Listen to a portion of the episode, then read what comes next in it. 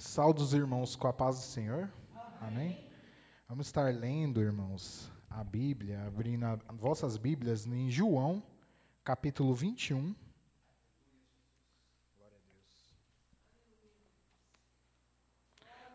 João, capítulo 21. Oh, Deus poderoso, abençoa, Pai. Versículo 15 ao 17.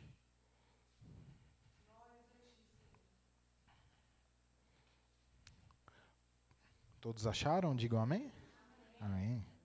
Quando eles acabaram de comer, Jesus perguntou a Simão Pedro: Simão, filho de João, você me ama mais do que os outros me amam? Sim, o Senhor sabe que eu amo. Senhor, respondeu ele. Então Jesus disse: Tome conta das minhas ovelhas. 16, irmãos, pode ler?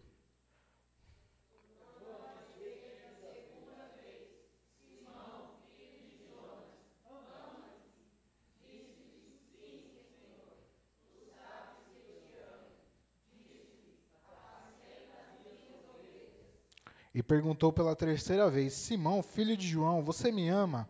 Então Pedro ficou triste por Jesus ter perguntado três vezes: Você me ama? E respondeu: O Senhor sabe tudo e sabe que eu o amo, Senhor. E Jesus ordenou: Tome conta das minhas ovelhas. Amém. Os irmãos podem se assentar. Eu queria estar agradecendo a Deus né, pela oportunidade né, ao pastor Jarbas também pela oportunidade. Gostaria de estar falando um pouco né, sobre Pedro. Os irmãos todos conhecem a história, né, mas gostaria de estar falando um pouco. Pedro ele nasceu na Betsaida, na Galiléia, filho de Jonas, irmão do apóstolo André. Seu nome de nascimento era Simão. Pedro era pescador e trabalhava com o irmão e o Pai. No primeiro encontro, Jesus o chamou de Petros em grego. Jesus disse: Sobre esta pedra edificarei a minha igreja. Nessa época de seu encontro com Cristo, Pedro morava em Cafarnaum com uma família de sua mulher. Pedro era casado. Sabemos que Pedro era muito impossível, homem valente.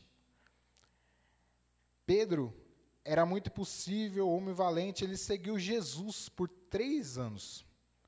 E eu gostaria de falar um pouco da caminhada de, de Pedro, né, com Jesus no final, né. No final, eu queria destacar alguns fatos que ocorreram ali com Pedro. Quando Pedro ele nega a Jesus, né?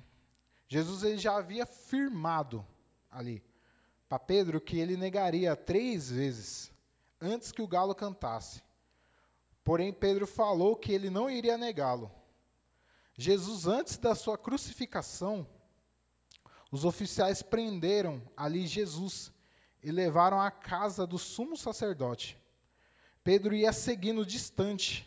Pedro ele ia seguindo distante ali. Jesus. E a noite estava muito fria. Então Pedro se assenta junto com os guardas ali para aquecer-se no fogo. Quando chega uma empregada e aponta para Pedro e diz: Este homem estava com Jesus. Porém, Pedro diz: Mulher, eu não conheço este homem. E pela primeira vez, Pedro nega a Jesus. E depois de pouco tempo, outro homem diz: Você também é um deles. Não tinha como. Pedro ele era parecido com Jesus. Pedro ele falava como Jesus. Ele andou três anos ali com Jesus. Então não tinha como, né, irmãos? É igual nós. A gente se parece com as cinco pessoas que nós mais andamos, com que nós mais convivemos. E Pedro ele parece com Jesus. Então não tinha como ele disfarçar ali naquele momento. Mas Pedro nega novamente. E depois de uma hora, o outro pergunta, um outro oficial ali, pergunta: Você também é galileu? E Pedro responde: Eu não sei o que você está falando. E naquele instante, o galo cantou. Então o Senhor Jesus vira a Pedro e ele olha ali para Pedro. E Pedro se lembra daquilo que Jesus havia falado. Pedro ele se lembra daquilo que Jesus tinha falado para ele, que ele iria negá-lo, que Pedro iria negá-lo.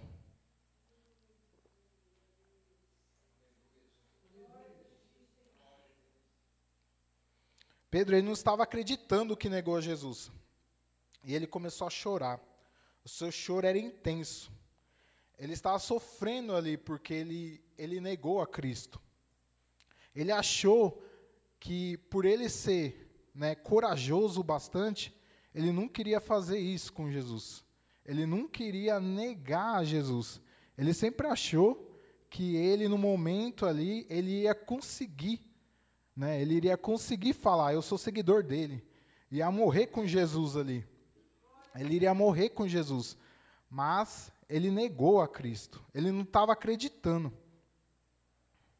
E agora Pedro estava ali chorando, chorando intensamente, logo após Jesus ele é crucificado.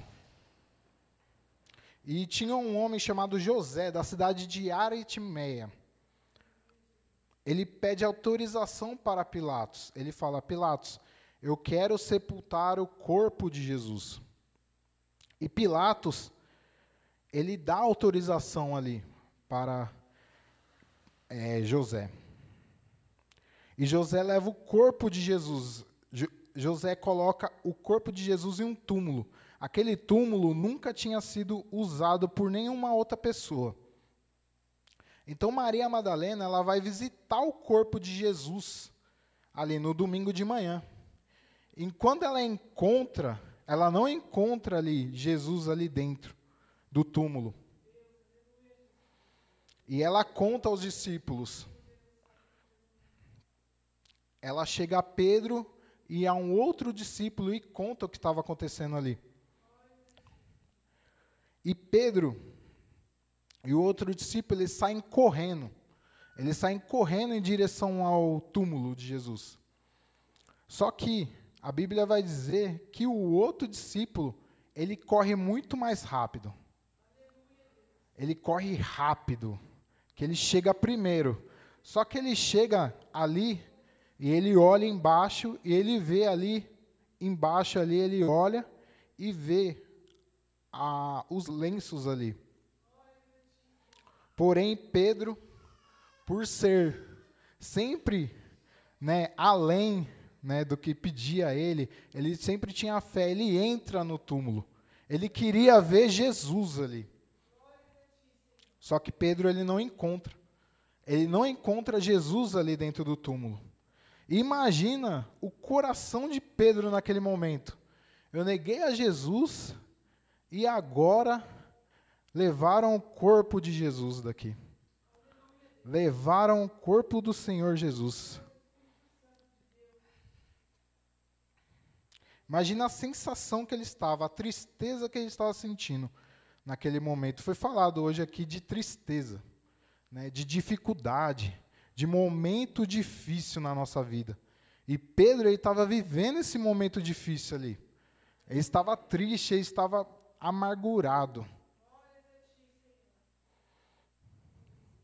Porém, depois Jesus ele aparece a Pedro e a outro discípulo. E Jesus conversa com eles, mas eles não reconhecem Jesus. E Jesus desaparece. Depois, Jesus ele aparece a 11 discípulos. Eles estavam todos trancados ali com medo. Estavam ali trancados com medo de serem mortos. E neste momento, Jesus ele se mostra a Tomé. Ele fala: Tomé, toque em minhas mãos para que tu creres.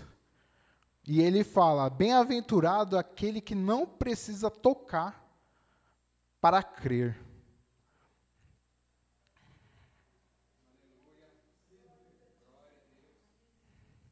Jesus, entre a ressurreição e a ascensão, ele aparece dez vezes para os seus discípulos. A primeira vez ele aparece para Maria Madalena. A segunda para as mulheres no caminho. A terceira para os discípulos no caminho de Emaús. A quarta ele aparece para Pedro. A quinta ele aparece para os dez dos onze discípulos que estando Tomé ausente. A sexta vez ele aparece aos onze discípulos com Tomé presente. A sétima ele aparece aos discípulos na costa do mar da Galileia. E mais quinhentos discípulos na montanha de, da Galileia. Na nona vez ele aparece a Tiago. E a décima ele aos, aos apóstolos quando ele sobe aos céus. Só que eu quero destacar a sétima vez que Jesus ele aparece ali, que ele aparece no mar da Galileia. E na, e na quarta vez que ele aparece ali a Pedro, a Bíblia não vai citar que ela, ele teve um, a conversa que ele teve com Pedro. Não vai falar a conversa que ele teve ali, naquele momento. Então a gente não sabe dizer o, qual a conversa de Pedro que ele teve ali com Jesus. Porém, na sétima vez que ele aparece no mar da Galileia, Jesus havia indicado aos seus discípulos para esperarem ali no mar da Galileia. Em Mateus 28, 16, vai dizer: Os onze discípulos foram para, o, para a Galileia e chegaram ao monte que Jesus tinha indicado. Porém, Pedro, para esperar Jesus, decide pescar e chama os outros discípulos. Capítulo 1, 21 vai dizer: estavam juntos Simão Pedro e Tomé, chamado o gêmeo, Natanael, que era de Caná da Galileia, os filhos de Zebeteu e mais dois discípulos. Então foram todos e subiram ao barco, mas naquela noite não pescaram nada. Pedro ele quis voltar às práticas antigas que ele fazia antes de andar com Jesus. Mas não deu muito certo. Aquela pesca, irmãos, ali naquela noite não deu certo. Mas ao amanhecer, Jesus, ele pergunta se eles tinham pescado alguma coisa, se eles tinham pescado ali um peixe. E eles falam que não. Então Jesus ele fala para jogar a rede do outro lado. E quando Pedro ele joga a rede do outro lado, vem uma quantidade de peixe, irmãos, que eles não conseguiam nem puxar para dentro do barco. E isso eu vejo, né, a importância da direção de Jesus na nossa vida. Isso eu vejo a importância, né, correta, né? Deus ele Jesus ele deu a direção correta ali para Pedro, para ele mudar a estratégia dele. E ali Pedro ele muda a estratégia dele. Né? E graças a Deus eles pecam, pescam 153 grandes peixes.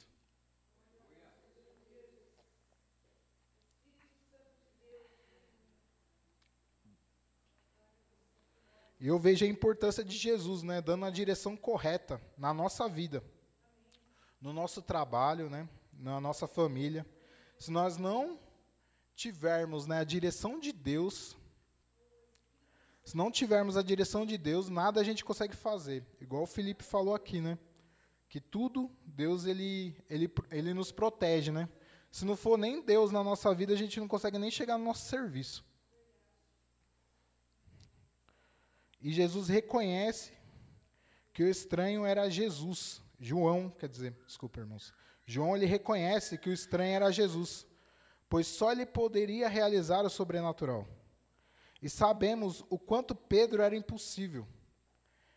Quando, quando João ele diz para Pedro ali que o estranho era Jesus, ele veste as suas vestes e pula sentido o mar e vai ali e abraça Jesus.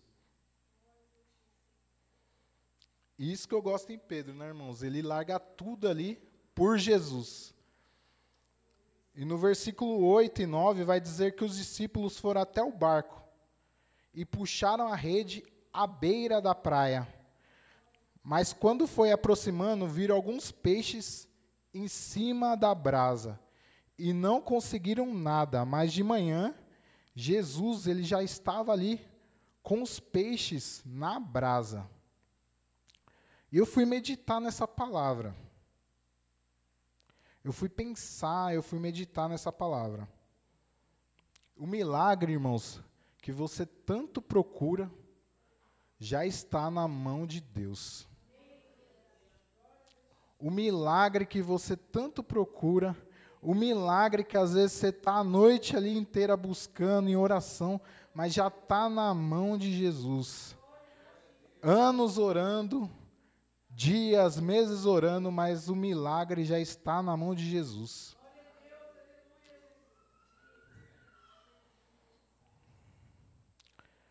E Salmos 3, versículo 8 vai dizer: Do Senhor vem o livramento, a tua bênção está sobre o teu povo. Provai e vede que o Senhor é bom, bem-aventurado o homem que nele confia. O Senhor é bom.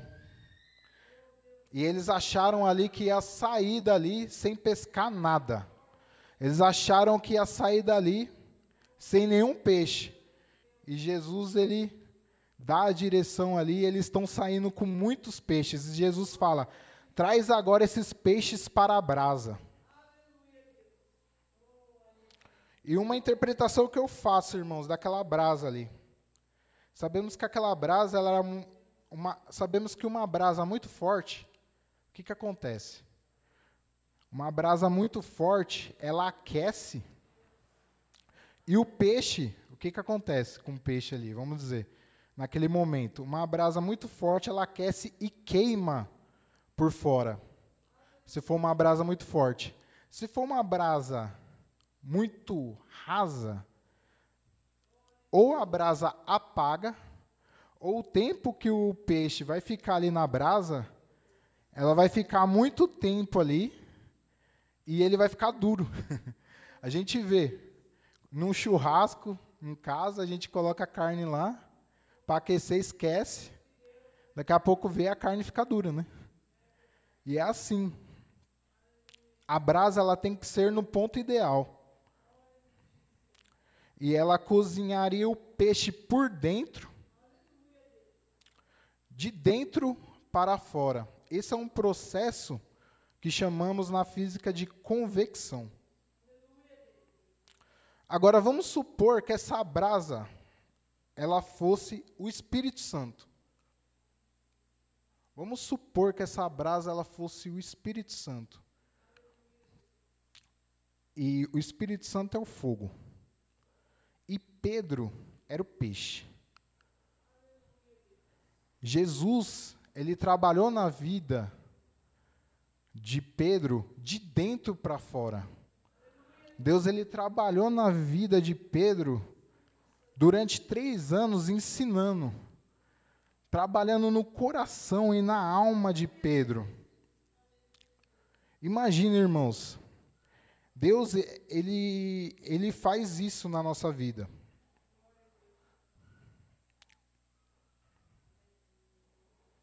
Pedro ele mostrou, né, que a sua fé era muito grande.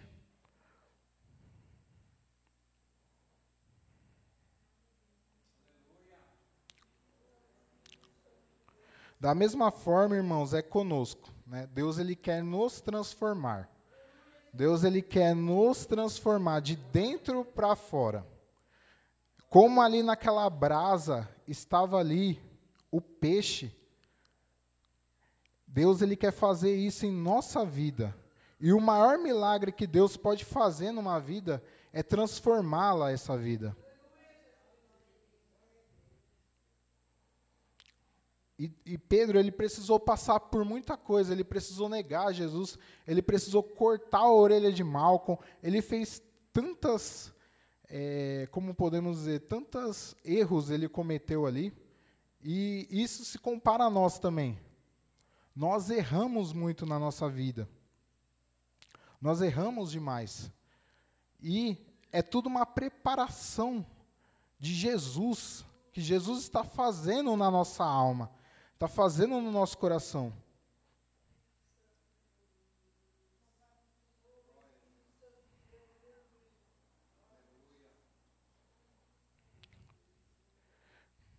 E Jesus estava vendo que Pedro estava preparado para fazer a obra.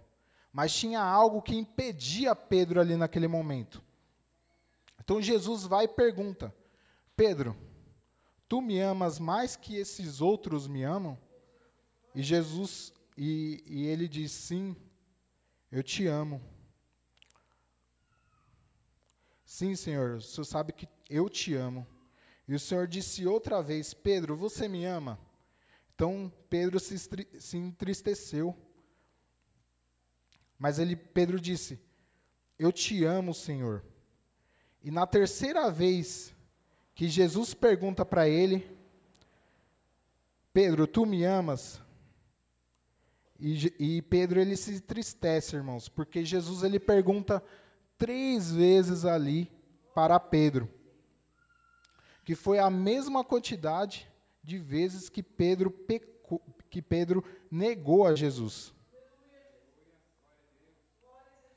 Agora eu faço uma pergunta, né, para os irmãos. Precisaria Jesus perdoar Pedro naquele momento?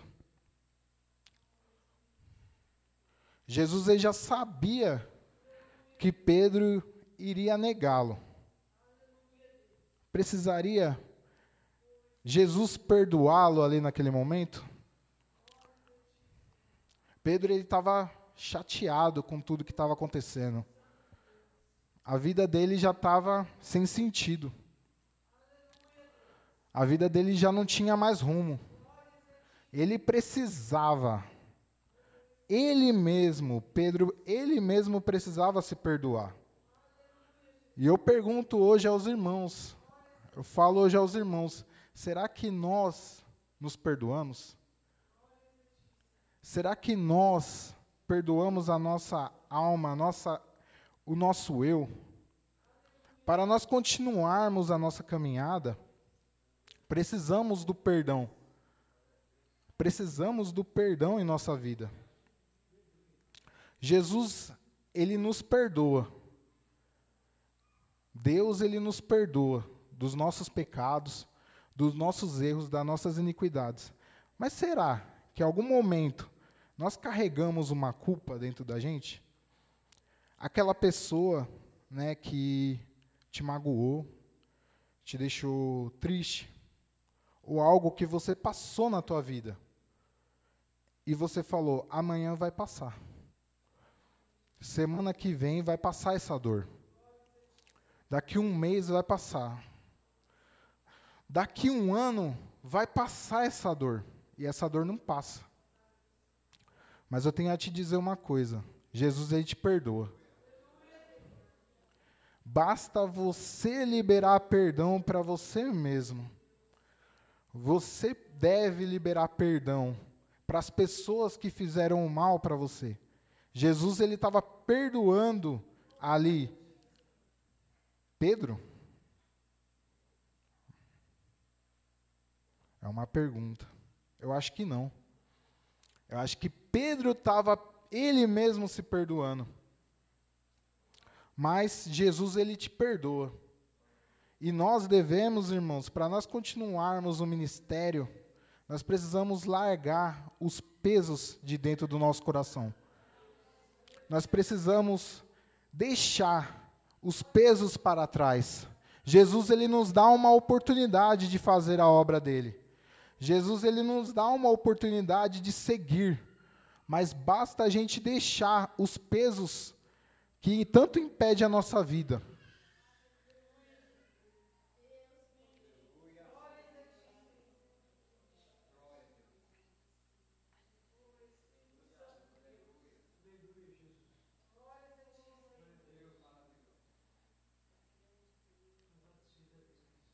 Ele, Pedro, ali ele continua a obra. Ele teve que liberar perdão. Perdão para ele mesmo.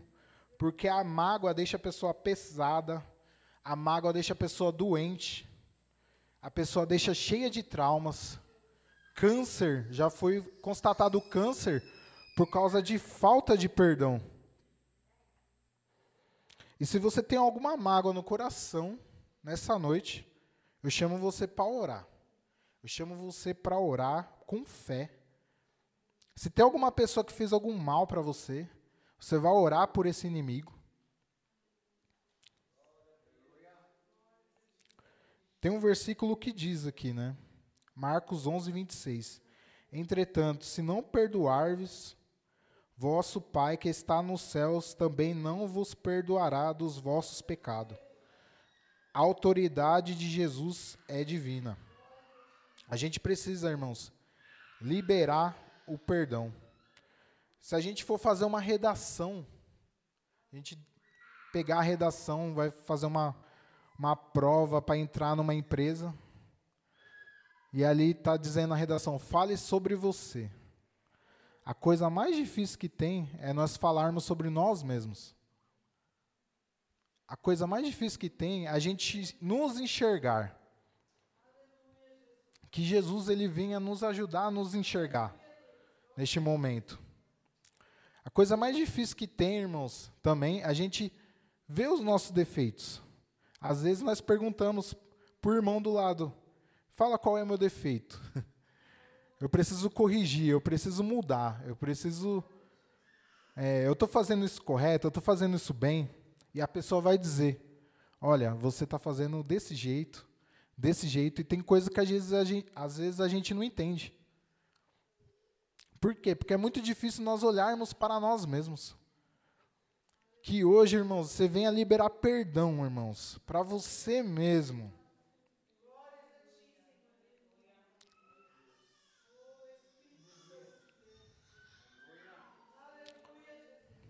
E agora sim, Pedro ele perdoa e diz ao Senhor: Sabe tudo e sabe que eu o amo, Senhor. Agora Jesus diz: então apacenta as minhas ovelhas. Para fazermos a obra de Deus, necessitamos, irmãos, de estarmos com o coração leve. Amém, irmãos?